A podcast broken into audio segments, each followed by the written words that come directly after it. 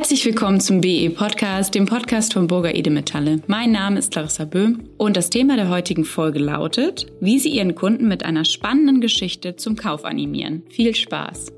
Eines der ganz großen Themen im Marketing heute ist diese berühmte Vokabel Storytelling.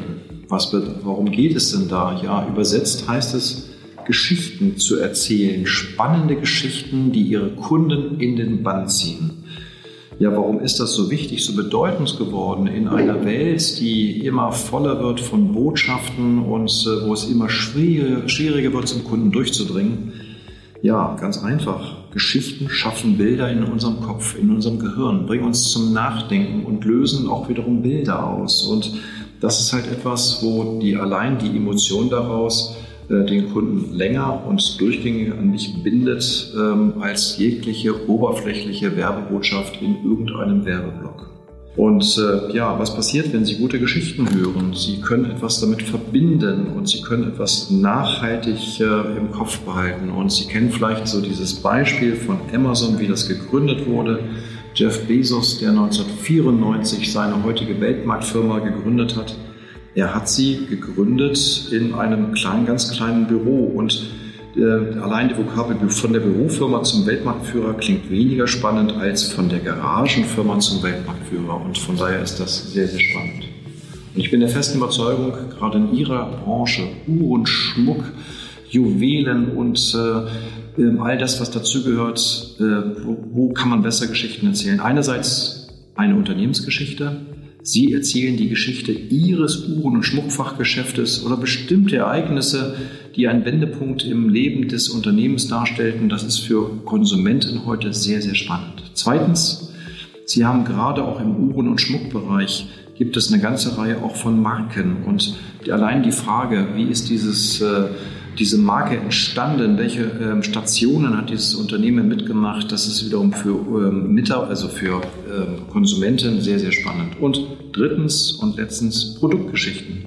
Sie erzählen, wie ein einzelnes Schmuckstück entstanden ist, mit wie viel Hingabe, Sorgfalt, Liebe äh, es designt wurde, wo die Rohstoffe zu diesem Schmuckstück herkommen, mit wie viel handwerklicher Erfahrung sie dieses Schmuckstück äh, zusammengestellt und erstellt überhaupt haben.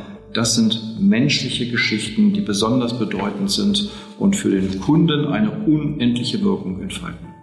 Ja, wie kommen Sie da jetzt weiter? Wie kommen Sie zu diesen Geschichten? Bitte setzen Sie sich hin mit Ihren Mitarbeitern.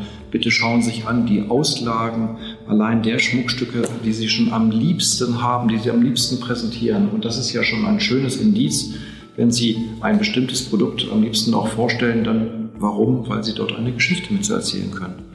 Sortieren Sie und versuchen Sie herauszustellen, welches sind die fünf spannendsten Geschichten, die man in Ihrem Uhren- und Schmuckfachgeschäft erzählen kann.